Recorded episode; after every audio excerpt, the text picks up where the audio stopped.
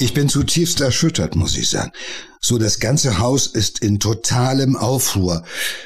Wir konnten alle nächtelang nicht schlafen. Und als dann gestern die Nachricht kam, dass er inzwischen wohl sieben Morde begangen haben soll, also wir haben alle nächtelang überhaupt nicht mehr geschlafen. Hallo und herzlich willkommen zu unserem Podcast im Kopf des Verbrechers. Wir, das sind Joe Bausch und Sina Deutsch. Die Rede ist von ihm, Thomas Rung, einem der wohl gefährlichsten Serienmörder der deutschen Nachkriegsgeschichte. Sein Tatort Berlin. In der Hauptstadt tötet er von 1983 bis 1995 insgesamt sieben Menschen. Ungestört und seelenruhig begeht er ein Verbrechen nach dem anderen. Die Polizei tappt die ganzen Jahre lang im Dunkeln.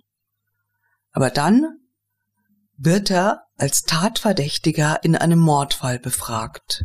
Und aus heiterem Himmel gesteht er diesen Mordfall und dazu auch noch sechs weitere Morde. Und äh, die Ermittler können es nicht fassen. Vor ihnen sitzt ein Serienmörder. Er sagt, er gesteht die Morde, weil er einen Schlussstrich ziehen will. So hat er das jedenfalls selber erklärt. Aber ich sag ehrlich, mir erscheint, dass er nicht einer ist, der einfach mal so aufhört und äh, unter der Last seiner Taten irgendwann mal zusammenbricht und dann äh, äh, gesteht so eine Lebensbeichte, wie ich das bei manchen erlebt habe, mhm. nach vielen mhm. Jahren im Knast, ja, dass ja. man plötzlich irgendwo sich meldet und sagt, ich hab was mitzuteilen. Und dann neben dem Mord, den man bisher in den letzten 20 Jahren immer geleugnet hat, gesteht man dann noch drei, vier andere Taten oder sowas. Das ist eher die Ausnahme und es passiert auch selten spontan. Es gibt natürlich die Situation, dass Polizisten davon berichten, dass sie einen Verdächtigen verhören und der noch nicht mal unter dem besonderen Druck der Vernehmung plötzlich weitere Morde gesteht. Aber das hat selten was damit zu tun, dass er selber sagt, ich bin eine Bestie, ich äh, sehe ein, ich muss hier weg. Also man, man, mhm. man muss mich einsperren. Mhm. Sondern es ist eher so, dass einer denkt, mein Gott, also jetzt mache ich das schon die ganze Zeit und kein Mensch ordnet mir diese Taten zu. Also es ist eher das äh, Gefühl, ich möchte jetzt endlich auch mit dem, was ich getan habe, ins Rampenlicht treten.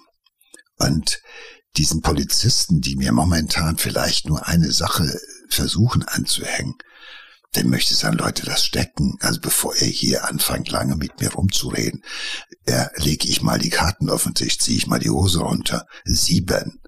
Leute, damit wir schon mal geklärt haben, wer hier vor euch sitzt. Das ist viel häufiger die Haltung. Das klingt auch manchen Polizisten ganz gut, genau so eine Haltung bei einem, äh, naja, zu vernehmenden zu erzeugen, mhm. dass die eben so das Gefühl vermitteln, naja, du bist halt eben so eine Wurst und so weiter. Und dann sagt die Wurst, hallo, ich erwarte Respekt. Mhm, ich bin mhm. hier bei Nummer sieben schon längst angekommen, ihr Pappnasen, und ihr habt keine Ahnung davon. Ihr habt zwölf Jahre lang keine ihr Ahnung gehabt. Zwölf Jahre ja. gebraucht. Und jetzt kommt ihr mir mhm. hier irgendwo so um die ja. Ecke. Das ist eher so etwas, es ist wie jemand, der sozusagen mit einem gewissen Stolz auf sein Lebenswerk zurückblickt und darauf verweist, dass ihm entsprechend mehr Respekt auch gefälligsterweise gebührt und weil es ist ein typischer Berufsverbrecher. Äh, er hat ein Leben lang nichts anderes getan mhm. als Verbrechen begangen. Und so jemand wird nicht einfach müde und hört dann einfach irgendwann auch irgendwann mal auf. Und äh, das ist halt einfach jemand, der sagt, hallo, glaub ja nicht. Wenn du da siehst und glaub ja nicht, wenn du da vor dir hast. Das kläre ich jetzt mal. Und so dissozial wie der ist, ist das für ihn noch nicht mal irgendwie so eine, äh, es wäre so ungefähr, als würde ein Rapper einfach mal jetzt so seinen Text raushauen. Damit ist das schon mal geklärt. Das ist ja, also das ist jetzt nichts, wo ihm, wo so ein Gefühl mitschwingt von wegen, ich bekenne mich schuldig, äh, mhm. ich habe falsche, ich habe Furchtbares getan. hm. sondern alleine die Haltung, der ist schon mal klar ist, wen du hier vor dir sitzen hast. Ihr Wichte. Ist ja auch unglaublich arrogant, ne? Das ist sehr arrogant. Das ist mehr als arrogant. Das ist irgendwie so, hier, ich bin hier das, ich bin das Superhirn.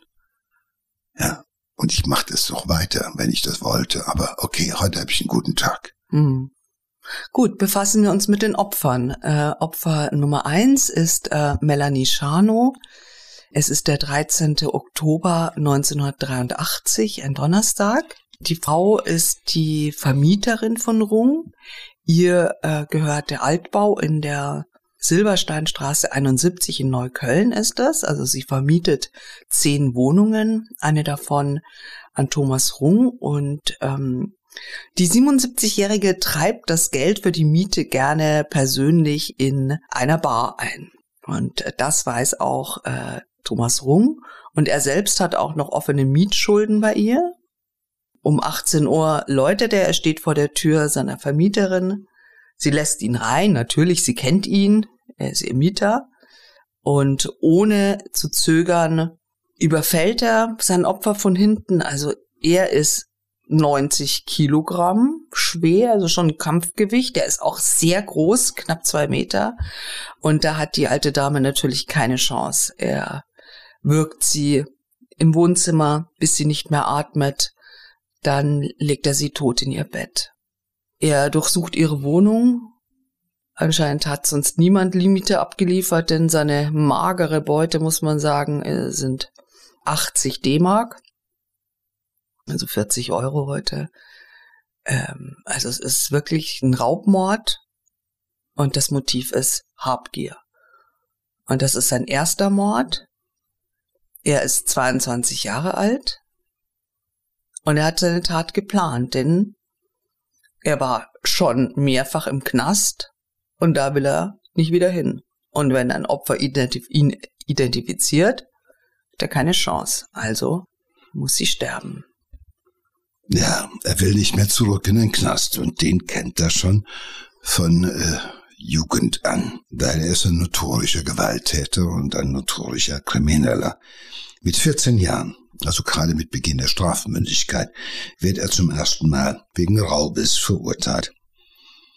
Und äh, da könnte man sich vorstellen, dass es früher auch schon Delikte gab, die aber einfach, da war er einfach noch nicht straffähig. Ne? Ich gehe mal also davon aus, dass es vorweg deliktische Verhaltensweisen mm. gegeben hat, die einfach nicht weiter verfolgt wurden, weil man sagte, der ist ja noch nicht strafmündig. Ja. Und äh, mit 14 fällt halt zum ersten Mal die Klappe, weil da hat das Gericht die Chance, dich halt eben auch in Jugendknast zu schicken. Und äh, das tun sie auch mit, äh, nee, tun sie erstmal noch nicht, aber er wird noch erstmal, sage ich mal, mit Glacé-Handschuhen äh, angefasst. Da will man noch einem 14-Jährigen nicht die Zukunft mm. verbauen. Aber er hat den Schuss wohl nicht gehört, denn mit 16 Jahren steht er schon wieder vor dem Kadi und er wandert zum ersten Mal ins Gefängnis. Zwei Jahre ohne Bewährung. Das wird schon was heißen. Ja, die hatte er ja quasi schon mit 14 schon wahrscheinlich, ne? Wegen Raub und Körperverletzung. Körperverletzung also so diese Nummer Körperverletzung, Raub, also diese Grobheiten, mhm. Gewaltdelikt, mhm. absolut, also gewaltbesetzt. Ähm, das kennt er. Mit 19 hat er schon den zweiten Gefängnisaufenthalt hinter sich. Äh, aber er ist ja offenbar einer, den man mit keiner Strafe beeindrucken kann. Und ganz im Gegenteil, er steigert sich in seiner Rücksichtslosigkeit, er steigert sich in seiner Skrupellosigkeit. Äh, und schon zwei Monate vor seinem ersten Mord kommt er aus dem Gefängnis raus. Also er hat gerade mal nach der Entlassung zwei Monate gebraucht, um wieder zuzuschlagen, wieder Diebstahl und wieder Körperverletzung. Man sieht, er nimmt sich, was er will, und er geht dabei mit äußerster Brutalität vor. Seinem ersten Opfer hat er die Rippen und das Brustbein gebrochen.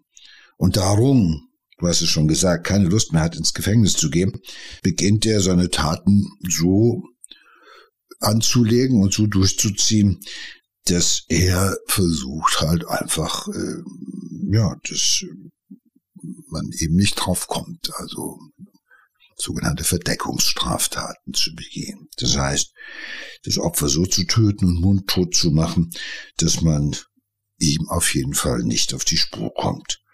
Und in, ja, in seiner Vorstellung ist das ja eine logische, konsequente Weiterentwicklung. Ja, die Lernkurve, die er hinlegt, ist alleine. Ich begehe weiter Straftaten, nur im Hinblick auf die Vermeidung von Gefängnisaufenthalten bin ich jetzt ein bisschen vorsichtiger geworden. Das ist alles. Er hat totales Glück, muss man sagen. Ähm, äh, die, die Leiche seines ersten Opfers wird sechs Tage später entdeckt. Die Polizei befragt ihn auch, aber er redet sich raus. Und tragischerweise gerät ein anderer Mann in den Fokus äh, ähm, der Ermittlungen, Michael Mager.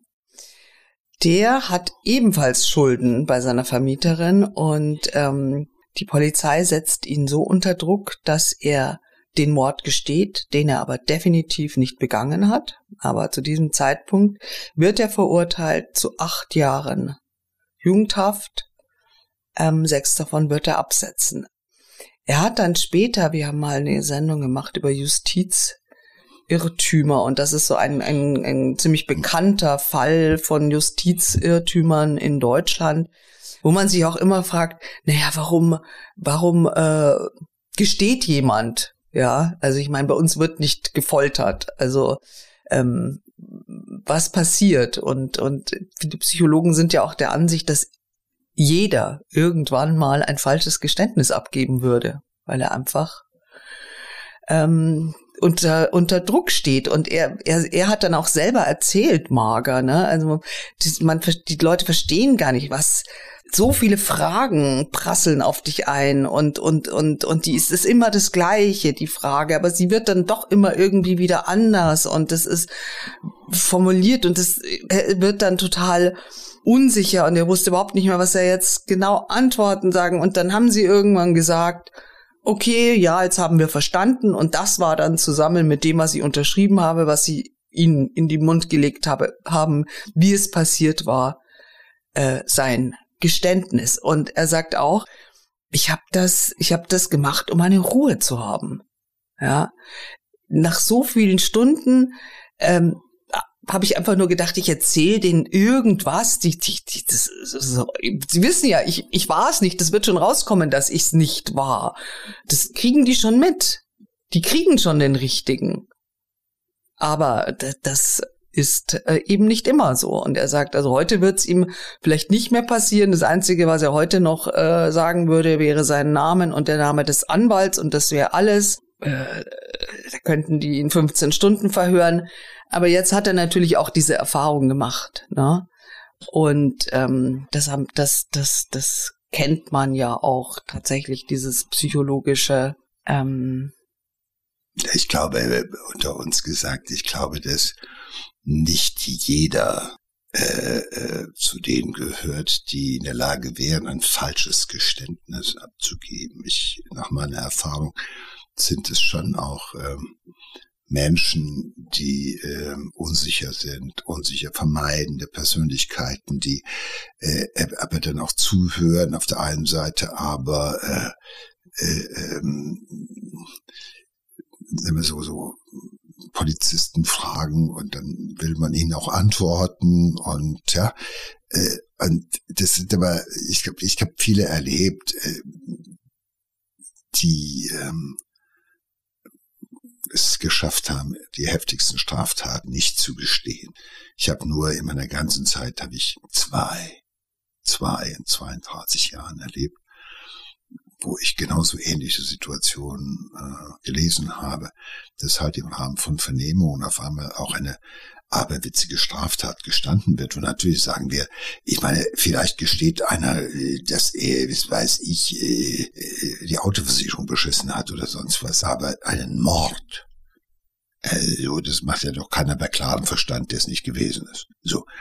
Und natürlich ist äh, die Meinung da, es wird sich schon herausstellen, wer es gemacht hat. Aber das ist natürlich auch eine Fehlwahrnehmung, weil in dem Moment, wo es ein bisschen gibt, naiv, ne? Ja, ja eben, genau. Moment, dann werden die Ermittlungen gibt, eingestellt. Da ist dann Schluss mit lustig. Mhm. Ja, wie auch immer, es ist natürlich tragisch für ihn. Also er ist wirklich einer der äh, nicht nicht so viele Justizopfer in Deutschland, mhm. aber er gehört dazu und er saß dann ja auch äh, zu Unrecht sechs Jahre im Gefängnis und was aber natürlich der Umkehrschluss ist, erstmal hat Rung gar nichts zu befürchten, weil äh, sein Mord ist ja äh, aufgeklärt quasi. Ne? Da sitzt ein anderer im Gefängnis, das heißt, er kann also äh, ähm, den nächsten Mord begehen. Und äh, sein zweites Opfer ist äh, Susanne Mattes am 24. November 1983, auch ein Donnerstag, und das ist nur sechs Wochen nach dem ersten Mord.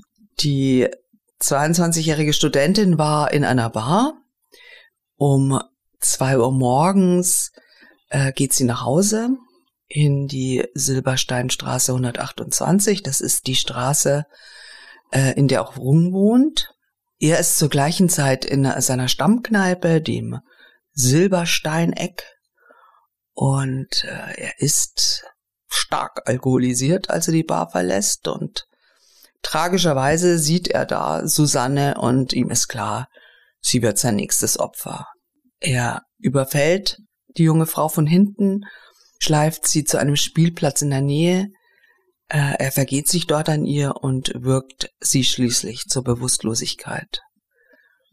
Dann tritt er sie mehrfach gegen den Kopf. Er denkt, sie sei tot, bedeckt ihren nackten, leblosen Körper mit Sand. Was er allerdings nicht weiß, ist, dass Susanne zu diesem Zeitpunkt noch gelebt hat und dass sie tatsächlich qualvoll an dem Sand erstickt. Einzelne Kleidungsstücke und Papiere des Opfers nimmt er mit und seine Spuren im Sand verwischt er. Es ist halt äh, jetzt nochmal etwas dazugekommen auch bei diesem Mord, bei diesem zweiten Mord. Äh, ein sexueller Missbrauch. Also er hat jetzt nicht nur geraubt und Körperverletzungen begangen, es ist jetzt auch eine Vergewaltigung und ein Morden. Die Aggressionen bei ihm sitzen tief. Er kann und er will sie auch gar nicht kontrollieren.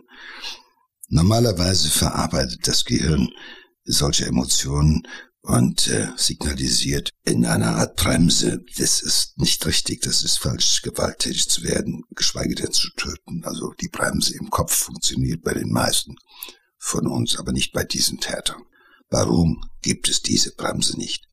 Es gibt keine Empathie, keine Moral, er hat eine ausgeprägte Psychopathie. Das heißt, er kennt keine Reue und auch kein Mitgefühl. Ja. Und äh, jetzt kommt zu allem, was er bisher gemacht hat, auch noch die Vergewaltigung dazu, eine Sexualstraftat. Und äh, auch das ist so eine Geschichte, das ist so eine Gelegenheitssache für ihn. Da kommt eine attraktive Frau, er ist besoffen und geil und sagt, die nehme ich mir fertig. Und äh, das ist einfach ein Typ, der kann rauben, morden, vergewaltigen. Ja, das ist so eine polydeliktische Kiste. Also das gibt nicht mehr. Heute ist so einer von denen, wie ich sie zu Hunderten kennengelernt habe, nicht mehr den klassischen Einbrecher, den klassischen mhm. Sexualstraftäter. Gibt's auch noch. Aber wir merken, es gibt es polydeliktisch. Also die gehen morgens aus der Haustür und machen ein bisschen Diebstahl, anschließend ein bisschen Raub und nachts noch ein bisschen Vergewaltigung hinterher. Ich will das nicht bagatellisieren, wohlgemerkt.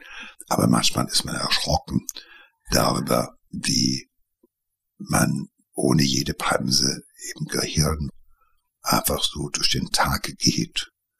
Und äh, es hat so ein bisschen was von von Brandschatzen zu tun. Also mir kommt das so vor wie früher die Landsknechte, die durch Brandschatzen durch, dies, durch die Länder zogen in grauer Vorzeit, aber auch so rücksichtslos, egal, weil es kein Recht und kein Gesetz gibt, was sie anerkennen konnten oder so.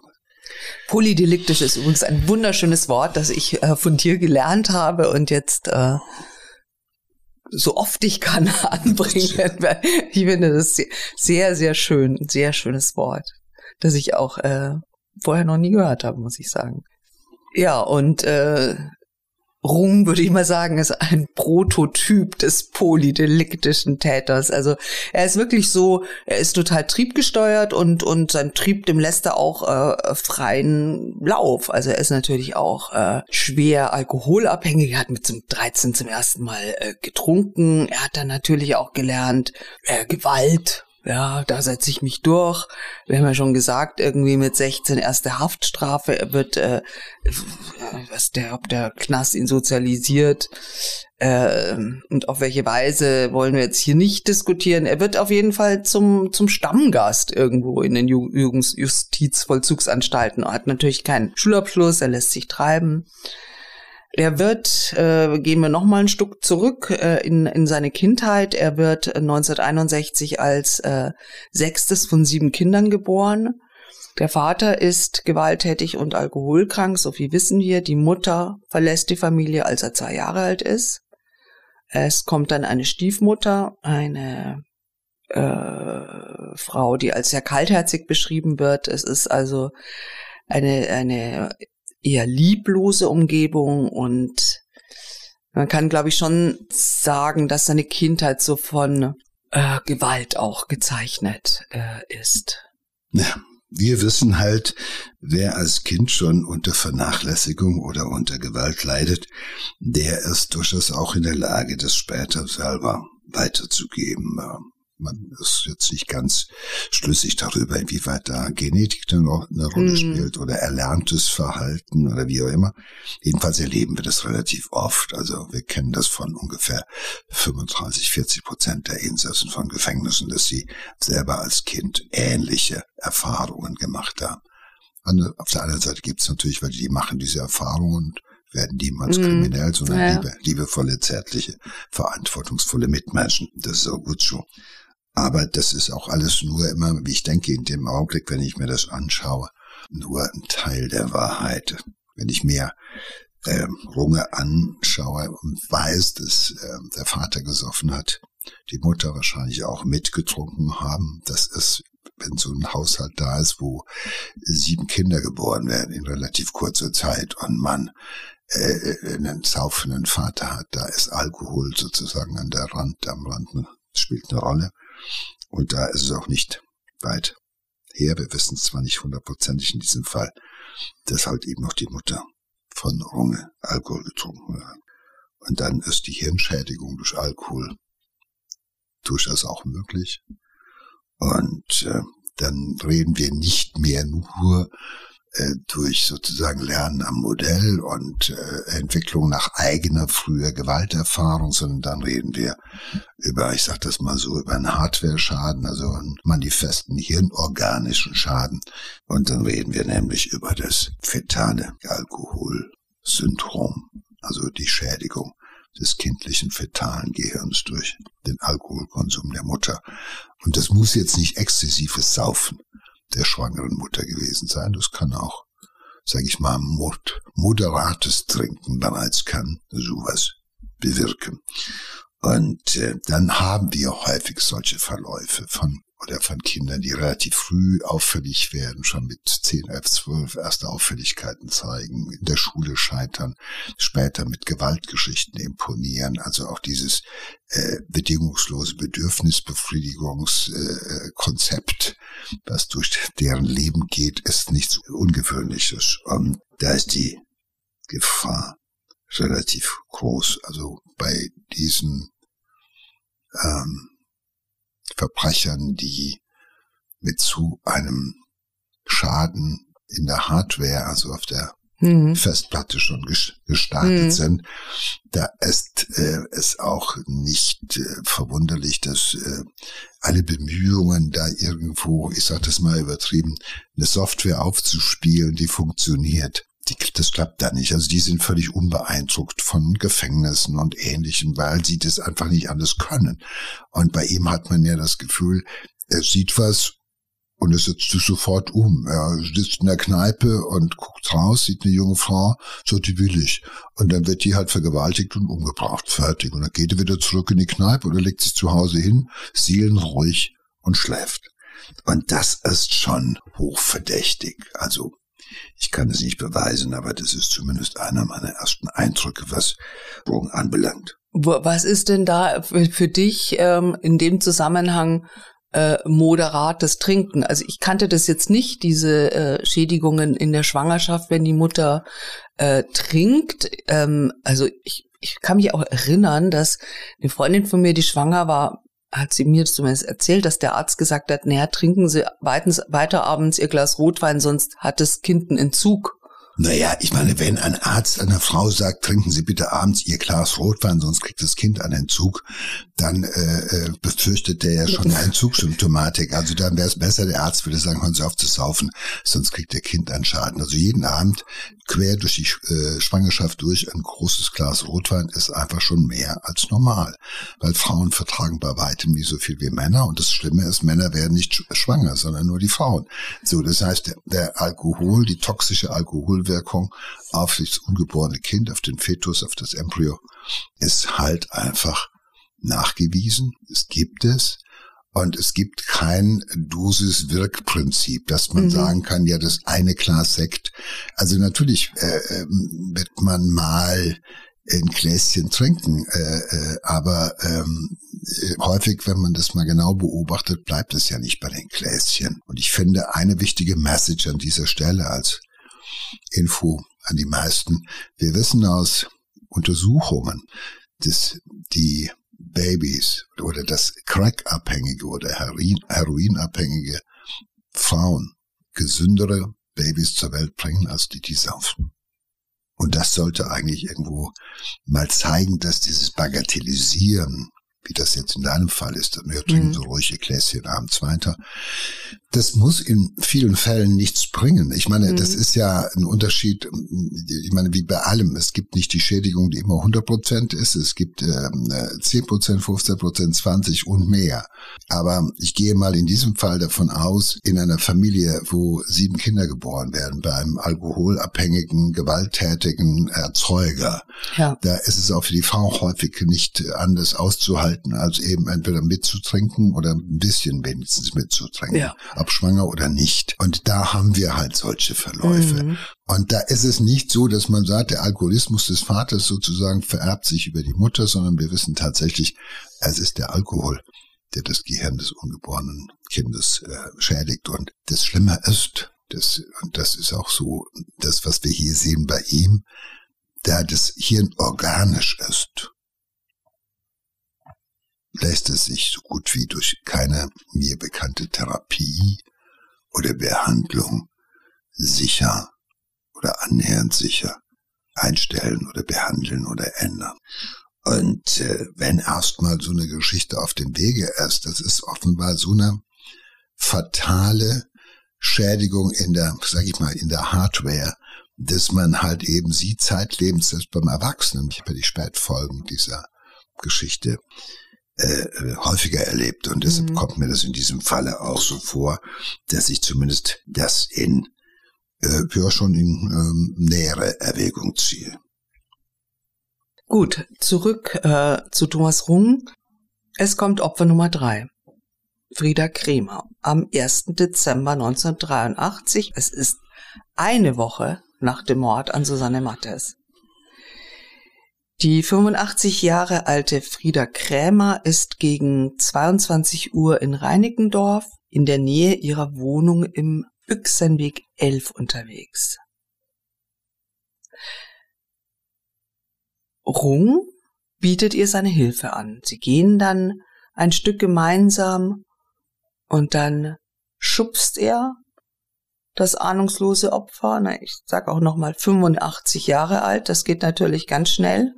Sie fällt zu Boden, er durchsucht ihre Sachen und ähm, er beutet 1000 D-Mark, also schon relativ viel. Die Frau zieht sich schwere Kopfverletzungen zu und er lässt sie einfach auch liegen und geht weiter.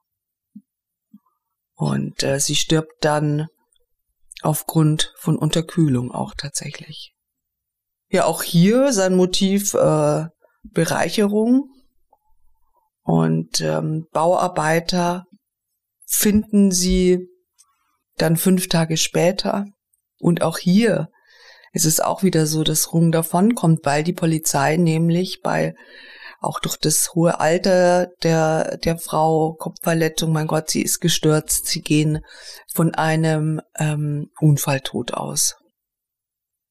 Dann kommt auch schon Opfer Nummer vier, Josephine Grosser, das ist an Weihnachten 83. Die 62-jährige Rentnerin geht frühmorgens am Kielufer in Neukölln zur Arbeit. Sie bessert ihre Rente auf mit einem äh, Reinigungsjob und äh, hier sie drungen sie. Er greift auch sie von hinten an und erwürgt sie auch wie die anderen Opfer bis zur Bewusstlosigkeit. Dann vergewaltigt er sie und äh, ertränkt die bewusstlose Frau im Kanal. Und dann, als sie aufhört zu atmen, lässt er ihren Körper ins Wasser gleiten. Er ist halt da wieder mal seinem Trieb gefolgt, ne? Er war schon, schon früh morgens einfach vergewaltigen, sexuelle Befriedigung und dann der Mord äh, durch, äh, um, um, um die Tat zu verdecken. Es ist natürlich schon so, dass äh, die, die Fälle ähm, Josephine Grosser und Susanne Mattes sich ähneln. Also beide wurden vergewaltigt, beide erwürgt, aber da, da arbeiten auch zwei verschiedene Mord, äh, Kommissionen an den Fällen und da fällt die Ähnlichkeit auch nicht auf. Es ist ja jetzt auch keine besondere Signatur oder irgendwas, wo man sagen könnte, ach Mensch, ich habe doch von einem anderen Fall da gehört, da könnte ein Zusammenhang bestehen. Also dass er so überhaupt so lange äh, unentdeckt war, das, das liegt natürlich auch daran, dass äh, das früher alles überhaupt nicht so möglich war wie heute. Das ist klar. Also wir dürfen nicht vergessen, zu diesem Zeitpunkt äh, ähm, war es, äh, waren die kriminalistischen äh, forensischen Auswertungsmöglichkeiten äh, noch nicht so ausgereift wie heute. Also, du hast es schon gesagt, es gab ja auch kein, äh, es gab ein Muster das eine Vergewaltigungsopfer war 22, das nächste 62. Es gab nichts Ähnliches.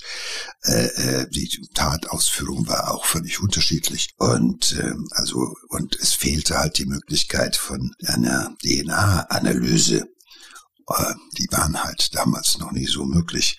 Und Rung hat sich ähm, ja immer Mühe gegeben, möglichst keine Spuren zu hinterlassen, aber ähm, eine DNA-Spur hätte er natürlich nicht so leicht verschwinden ja. lassen können. Wenn das damals möglich gewesen wäre, das nachzuweisen, dann äh, wäre es schneller gegangen. Und in dieser Zeit konnte die Polizei gerade mal die Blutgruppe ähm, mhm. ermitteln, wenn dann äh, auch schon, dann musste aber schon Blut da sein. Also sonst halt immer keine Ermittlung von Blutgruppen. Ja. Heute können wir aus dem Schweißtropfen äh, die DNA bestimmen. Also das ist heute. Ja, du hast mal was Schönes gesagt, das finde ich sehr tröstlich. Du hast mal gesagt, heute hinterlässt jeder irgendeine Spur. Genau, jeder hinterlässt eine Spur. Und DNA ist ja im Jargon der Verbrecher die nächste Arschkarte. Das finde ich auch schon mal sehr gut. Das kannte ich auch nicht. Und äh, es dauerte halt noch und äh, ähm, wir haben 1987 den ersten Fall gehabt in, in England, dass die Polizei mhm. äh, mittels der DNA-Analyse an den Täter überführt hat. Und von Stunde an ist natürlich diese Methodik äh, weiter verfeinert worden. Wir haben heute die Möglichkeit, also ähm, nicht nur aus dem Zellkern oder aus dem, wir können DNA aus den Mitochondrien, aus den Mitochondrien äh, äh, ziehen das ist also schon irre, was wir heute alles ähm, an Möglichkeiten haben. Und äh, ich finde das auch ganz, ganz gut schon zu wissen. Früher oder später kriegen wir halt jeden. Ja, Gott sei Dank. So, jetzt ist erstmal Ruhe mit Morden, aber das heißt nicht, dass äh, Rung äh, nicht weitere Straftaten äh, begeht. Also sein Triebverhalten bleibt äh, ungezügelt. Raub, Diebstahl, Überfall, Einbruch, Körperverletzung, Vergewaltigung. 1985 wird er dann wegen Vergewaltigung nochmal zu vier Jahren Haft verurteilt. Im August 89 kommt er wieder raus. Also zusammengerechnet hat er von seinen 28 Lebensjahren neuneinhalb Jahre in Haftanstalten verbracht. Ein wunderbares Leben. 1990 verliebt er sich in die zwei Jahre jüngere Christine, die ist die Tochter seines 20 Jahre älteren Stiefbruders. Das ist so ein kleiner Wendepunkt, weil man könnte den Eindruck haben, dass die Beziehung ihn wenigstens zu Anfang etwas stabilisiert. Er wird äh, sogar Vater eines Sohnes und auch als äh, liebevoller Vater beschrieben. Er lebt mit seiner Familie in Hellersdorf und ähm, er lebt tatsächlich zwei ganze Jahre lang straffrei. Das ist die längste Zeit seines Lebens, wenn man von der ganz frühen Kindheit absieht. Äh, ja, dann äh, 1993 ähm, trinkt er mal wieder zu viel und zwar so, äh, ist total im Vollrausch. Er versucht, eine Frau zu vergewaltigen und äh, er wird dann geschnappt und wird in eine Nervenklinik in Wittenau eingewiesen. Er soll da äh, eine Entziehungskur machen wegen seines Alkoholkonsums und äh, die Ärzte stellen da in einem Gutachten auch einen ähm, so sagen sie, sinnlosen Aggressionswechsel fest. Zitat, sie prognostizieren bei jedem weiteren Konsum von Alkohol erneut ähnliche kriminelle Handlungen und deswegen gäbe es keine Garantie für Behandlungserfolg. Ähm, äh, seine seine äh, seelischen Probleme, seine Persönlichkeitsstörung wird nicht erkannt und äh, die Nervenklinik entlässt ihn dann auch und das Morden geht weiter. Äh, Im September 1990 in der Marienstraße in Berlin Mitte steht ein altes Abrisshaus. Hier lebt nur noch eine Mieterin, die 85-jährige Helga Klinner. Und die hat sich äh, der Serienmörder diesmal ganz gezielt auch ausgesucht und auch schon beobachtet, bis er dann zuschlägt. Er vergewaltigt sie, er ertränkt sie in der Badewanne. Dieses Mal ist das Opfer vorher nicht bewusstlos. Er zwingt sie selber das Badewasser einzulassen und ertränkt sie darin. Erst Wochen später findet die Schwester die Leiche. Die ist natürlich äh, durch die äh, tagelange Lage in, in, im Wasser äh, völlig aufgedunsen und auch voller Maden und die Polizei geht wieder von einem Unfalltod aus, genau wie bei der 85-jährigen Frieda Krämer. Das ist, äh, ja, da fragt man sich, hat er das durchdacht? Ich würde eher dazu tendieren, ähm, es ist einfach ähm,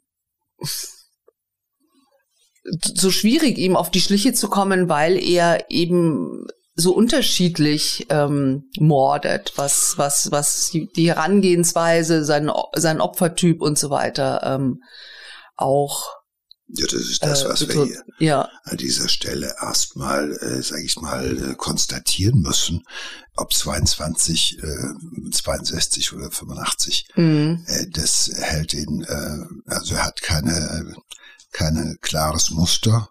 Äh, insofern ist er ein atypischer Serienmörder, würde ich sagen. Zwar ähneln sich seine Opfer, das sind Frauen, darüber zumeist ältere Damen, aber äh, normalerweise töten Serienmörder aus einem und demselben oder aus einem ähnlichen Motiv heraus. Äh, so aber nicht Drogen. Er tötet aus Habgier, will sich bereichern. Er hat auch noch, bei der Gelegenheit kann er auch noch den sexuellen Trieb äh, befriedigen. Also offenbar macht sie noch an, irgendwo jemanden irgendwo in der Gewalt zu haben und Gewalt auszuüben und dann halt eben zu berauben, auch egal, ob 80 Mark oder 1000, ist wurscht, weil pff, ist egal, wenn es heute nicht reicht, mache ich morgens mhm. an der mhm. Stelle weiter. So muss man da sehen. Und ähm, gut, er hat einfach ähm, sich darin etwas verbessert, ähm, die ähm, Straftaten halt zu vertuschen das Fatale halt eben, dass man bei so älteren Damen, die halt eben tot im Park gefunden werden oder an einem, einer Baustelle davon ausgeht, dass sie gestürzt ist und mm. äh, dann gestorben. Die andere ja. ist in die Badewanne gegangen und da ertrunken und so weiter, weil der häusliche Unfall in Anführungszeichen ist ja, ja. eine der häufigsten Todesarten und jeder mhm. Beamte warnt immer davon, mhm. das zu bagatellisieren. Und mhm. er sagt, es ist die beste Methode, unerkannt jemanden umzubringen. Und ähm, das, was alle Verbrechen gemeinsam haben, die er begeht, das ist, sie werden sehr gewaltsam durchgezogen. Mhm. Viele sind anders als der letzte, also gut wie nicht geplant. Er hat eine Ahnung, hat's gesehen, mhm. er kennt, sagt, okay, das ist das nächste Opfer, fertig. Also die Anschlagszeit wird immer variiert, aber ist immer verdammt kurz. Also er braucht keinen großen Plan, er setzt sich einfach durch. Und ähm, er bleibt also auch im wahrsten Sinne des Wortes unberechenbar. Und das macht es auch so schwer für die Polizei. Also A, polydeliktisch, B, kein klares äh, Muster in den Taten zu erkennen und dann halt eben, und äh, ich kenne einige ähnliche Fälle, wo die Opfer halt eben auch alte, betagte Menschen gewesen sind, dann immer so eher, ah ja, es ist eher wahrscheinlich, dass die eines natürlichen Todes gestorben sind, einsam. Und keiner hat sie halt gefunden und dann ist es halt schwierig. Und im Zweifelsfalle wird halt eben auch da keine große staatsanwaltliche äh, Untersuchung der Todesursache durchgeführt. Und äh, da hat er, muss man sagen, immer auch ein Stück weit Glück. Opfer Nummer 6 ist Tutti Traube am 25. Februar 1995. Das ist jetzt auch nochmal ein anderer Mord, denn ähm, es ist ein Mann und Rung kennt das Opfer. Er ist sein Stiefbruder und der Vater seiner ehemaligen Lebensgefährtin. Die Beziehung ist inzwischen ein Scherbenhaufen. Und das bisschen, was da in seinem Leben gut war, die kurze Zeit, ne, in der Beziehung, das äh, hat er verloren er ist auch sehr in seinen Gefühlen verletzt, empfindet Wut und Hass und sein Sündenburg ist dann der Eckhard, also der Stiefbruder. Und ähm, er klingelt um 19.30 Uhr an dessen Tür in der Cottbusser Straße. Die beiden streiten, der Streit eskaliert. Rung wirkt seinen Stiefbruder. Dann tritt er ihn gegen die Leber, er macht ihn ganz schnell, knockt er ihn out. Dann hat er wieder ein äh, bekanntes Prozedere. Er ertränkt sein bewusstloses Opfer in der Badewanne. Und diesmal ist natürlich die Polizei etwas skeptischer, weil es sieht nach Mord aus. Also anders als die 85-jährige Frau ertränkt, äh, trinkt ein Mann dann eher nicht so in der Badewanne, ne? Ähm, aber die ähm, Todesursache, Umstände können einfach nicht eindeutig geklärt werden und ähm, er hat 1800 D-Mark erbeutet, hat sein Opfer bestohlen und nach dem Mord geht er dann mit der ganzen Kohle in Puff, weil er hat, sagt er später, er hatte negative Gefühle und dann ist es raus. Ist es raus. Ja, das ist auch naheliegend. Ich meine, offenbar ist es so in dem Moment, wenn er Gewalt ausgeübt hat, oder ja, Gewalt ausübt, jetzt ist das ein Mann. Wenn es eine Frau gewesen wäre, hätte er sie fort äh, vergewaltigt. Diesmal hat er die Kohle und geht im Puff. Also bei ihm löst Gewalt erstmal auch eine sexuelle, sexuelle Appetenz aus. Also es macht ihn an, offenbar, oder? Ja. Weil, ich meine, das musste er erstmal fertig bringen. Erstmal den äh, Stiefbruder. Und Vater seiner Lebensgefährtin, mit der er doch kurze Zeit lang glücklich und anschließend war. Ne? gehst du, weil du scheiße mhm. drauf kommst. Ist ja auch klar, kommt man ja scheiße drauf, dass man da erstmal Puff geht. Aber hey, es passt. Drei Tage später, Opfer Nummer sieben. Gabriela Proppe. Auch sie kennt er es ist eine enge Freundin von Rungs Ex äh, Christine. Sie ist 34 Jahre alt, Mutter zweier Kinder. Sie lebt in der Weißenfelder Straße in Hellersdorf in Berlin. Kurz vor 8 Uhr morgens läutet es. Gabriela öffnet die Tür.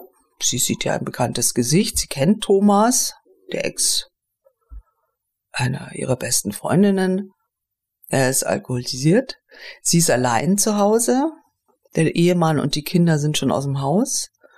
Und Rung hat auch seinen Plan schon gefasst. Er macht die Tür zu und dann passiert das Unvorstellbare. Er folgt ihr ins Wohnzimmer und fällt auch gleich über sie her. Er wirkt sein Opfer, vergewaltigt es und äh, dann tötet er Gabriela. So hier die Motive auch wieder sexuelle Gewalt, Raub, Verdeckungsabsicht, Mord. Bei diesem Mord, es soll sein letzter sein, ist Rung 34 Jahre alt. Nach der Tat will er schnell alle Spuren beseitigen. Er setzt die Wohnung in Brand, aber die Feuerwehr ist schneller. Ähm, sie entdeckt die Leiche und dieses Mal kommt der Serienmörder nicht davon, denn er wurde erkannt. Ein paar Stunden später, gegen 14.30 Uhr, findet die Polizei ihn, den damals mutmaßlichen Täter. Er schläft seinen Rausch auf einer Parkbank aus. Das Monster ist gefasst, aber die Polizei weiß zu diesem Zeitpunkt halt noch nicht, wer ihr da ins Netz gegangen ist. Ja, und das, dann passiert das, was wir eingangs äh, erzählt haben. Er gesteht sofort den Mord an Gabriela und dazu eben auch noch sechs andere Morde. Ähm, die, die Justiz und Medien sind natürlich in Aufruhr. Ähm, die, die Vernehmung des Serienmörders äh, dauert dann auch genau drei Wochen, weil natürlich so unglaublich dieses Geständnis auch ist. Äh, es gibt ja auch wiederum äh, Mörder, die sagen, es ist eh schon wurscht, bei uns kann man nicht 500 Jahre draufkriegen. Ähm, ich gestehe jetzt auch noch Morde, die ich nicht begangen habe. Aber und das muss natürlich erstmal alles untersucht werden. Aber das ist natürlich hier auch äh, ziemlich äh, klar. Ähm, und, und natürlich weiß man aber auch, ich meine, so viel Serienmörder haben wir hier auch nicht, Gott sei Dank. Ne? Sieben Opfer, das wäre schon also wirklich eine der spektakulärsten Mordserien Deutschlands äh, in der deutschen Kriminalgeschichte. Und wenn die natürlich jetzt aufgeklärt wäre, das wäre schon der Hammer. Und ähm, tja, was macht er? Er macht einen Deal mit der Polizei und er macht einen Deal mit dem Stern damals so schon äh, mit das äh, wichtigste, die wichtigste Boulevard illustrierte, würde ich mal sagen. Ne? Äh, und er verkauft seine Geschichte für 50.000 Mark an den Stern und sagt, okay, jetzt wo ich das Geld habe und die Titelstory habe, jetzt erzähle ich euch alles. Und die auf, der auf dem Titel ist dann auch so ein Bild von ihm, ähm, wo er wirklich sehr nett aussieht, so ein bisschen teddybärig sieht er ja mal aus mit so einem vollen Gesicht. Und ein Zitat von ihm, was er über sich selber sagt, das ist dann quasi die, die Titelstory, Zitat, ich bin ein Untier. Das verstehe ich gar nicht. Das müsste normalerweise, also, ich meine, ich verstehe es schon, aber ich bin ein Tier, ich bin ein Untier. Egal. Also es ist ähm, ja, schlau ist er nicht. Schlau besonders. ist er halt nicht, aber offenbar hat der Stern auch ja mit dem Titel versucht, die richtigen Emotionen anzuheizen. Äh, das ist ja auch, äh, so will er ja gesehen werden. Mhm. Er äh, will ja das, äh, der, der, der Böse, das Untier, nicht der einfältige, äh, monosynaptisch verschaltete äh, äh, Teddybär sein, der reißende Lee, der sich nimmt, der Unberechenbare und so weiter. Also er strickt jetzt an seiner eigenen Legende, wo er schon mal die Chance hat, ja, weil in seinem Leben hat er sonst nichts auf die Kette gekriegt, außer Morden, Vergewaltigen, Rauben, Dieben. Was anderes kann er nicht. Nichts kann er. Und deshalb muss er versuchen, aus dem, was er da gemacht hat, jetzt Geld zu machen. Das Perverse ist, dass es noch gelingt, dass solche Leute noch ein Forum geboten bekommen.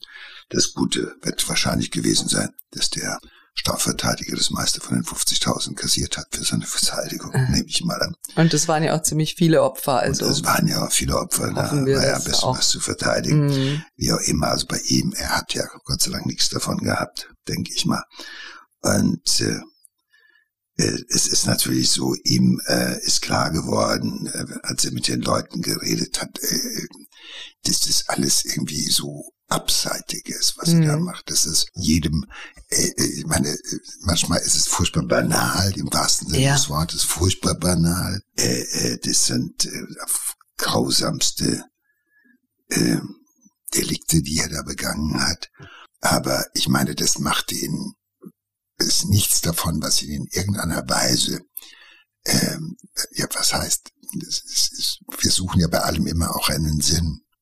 Mhm. Ja, also gerade wir beide, wenn wir über solche Taten sprechen, versuchen wir ja den Tätern äh, äh, auf der Spur zu bleiben, zu schauen, was haben die sich dabei gedacht. Und hier haben wir jemanden, der hat sich wirklich beileibe nichts dabei gedacht, nicht viel dabei gedacht, weil dazu braucht's ein Hirn. Ja. Und da ist bei ihm wirklich. Jetzt wird er aber dauernd gefragt. Jetzt wird ja, er dauernd gefragt. Wieso haben Sie das gemacht? Warum? Also er muss, er hat ja jetzt Zeit. Er sitzt jetzt kann er sich was ausdenken. Ruhehaft und kann sich was ausdenken und kann auch lesen, was sein Anwalt geschrieben hat. Man lernt so an diesem, an diesem neuen Modell lernt man ja, ja auch. Ich habe ich nicht das erste Mal gesehen, dass äh, einfältigste Geister, mhm.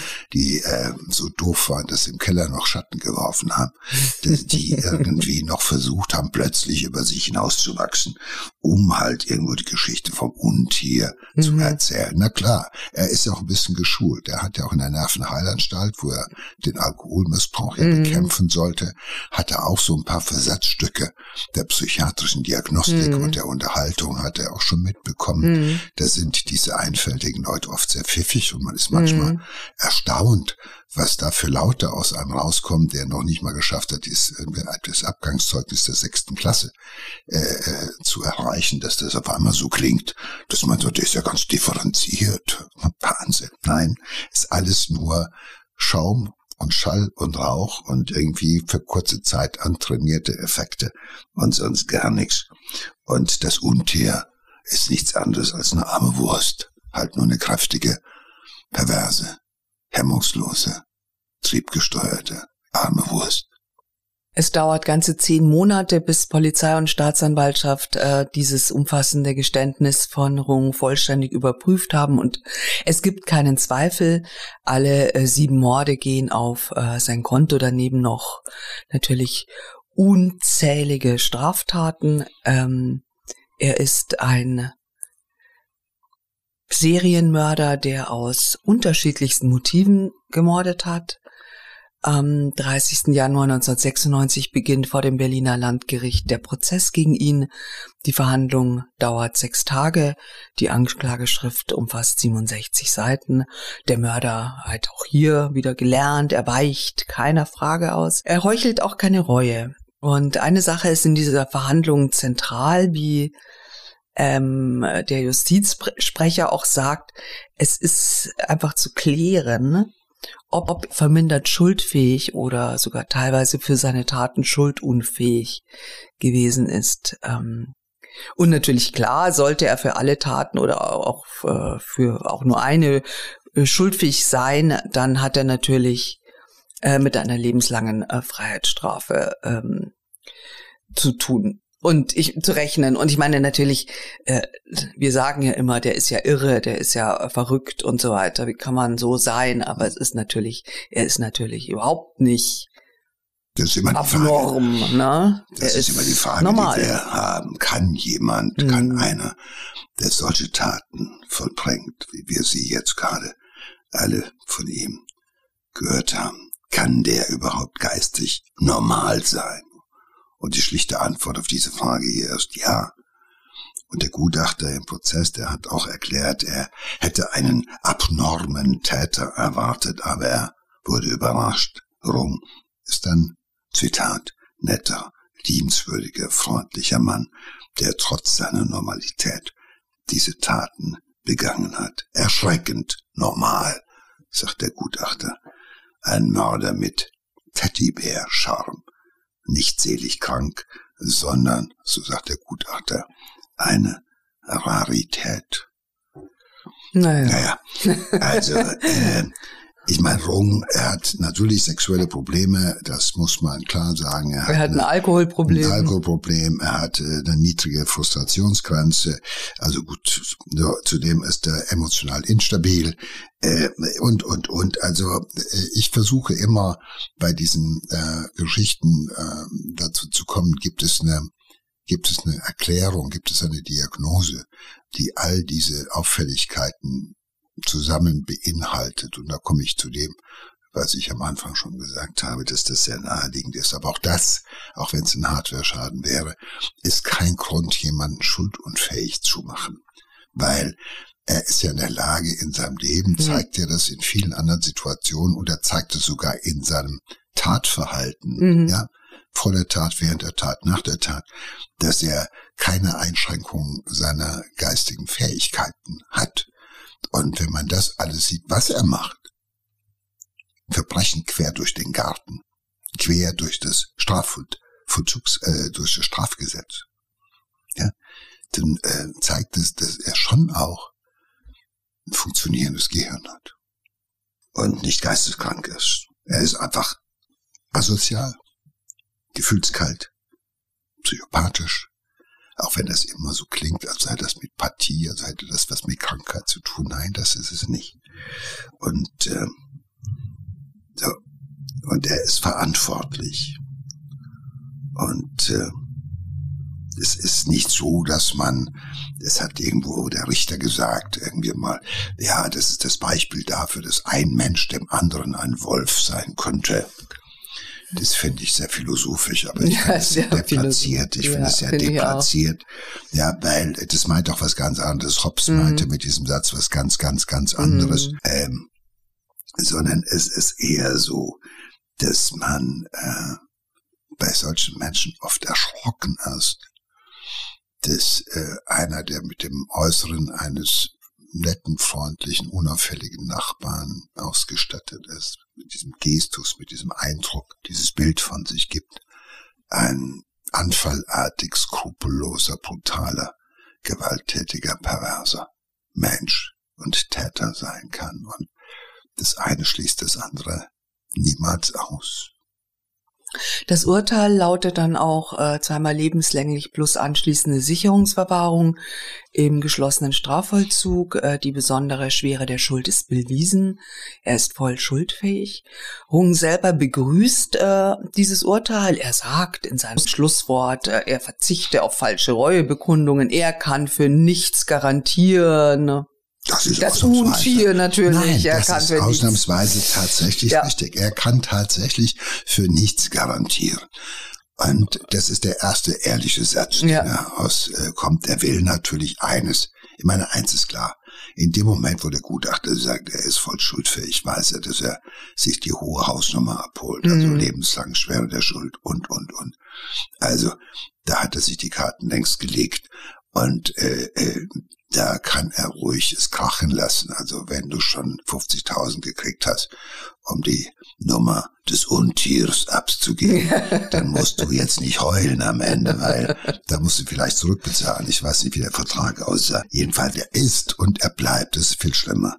Ein schwerer, gefährlicher Handtäter, und er wird hoffentlich niemals aus dem Gefängnis kommen. Eines will ich dir noch erzählen. Und zwar hat er dann, hat er dann auch gesagt, das Volk will nur eins, Rübe ab. Wo ich mir denke, sind wir in den 50er Jahren oder immerhin 1996? Also, ähm, naja, also auch hier sehen wir seine, hm, ähm, oh, oh, ich wollte dir noch erzählen, dass er nämlich in den Jahren äh, 2002 und 2003 äh, Mithäftlinge angegriffen hat kennst du ja auch. Und ja, äh, ähm, ja er bekommt dann nochmal obendrauf Haftstrafen von insgesamt 13 Jahren. Das also auch da sieht man. Also das heißt zweimal allerschwerste Körperverletzung ja. und mm. das im Gefängnis. Im Gefängnis. In der Zeit, wo er büßen sollte. Nochmal der klare Hinweis. Äh, nicht nur er sagt, er kann für nichts garantieren, sondern er beweist es jeden ja. Tag von neuem. Und das ist äh, äh, wirklich äh, eine erschreckend präzise Selbsteinschätzung, die einzige. Und ich muss ehrlicherweise sagen, ich teile sie mit ihm. Ja, aber Gott sei Dank können wir garantieren, dass er für immer im Gefängnis bleibt. Beruhigend zu wissen. Das ist gut zu wissen. Lieber Joe, ich danke dir. Ganz lieben Dank, Sina.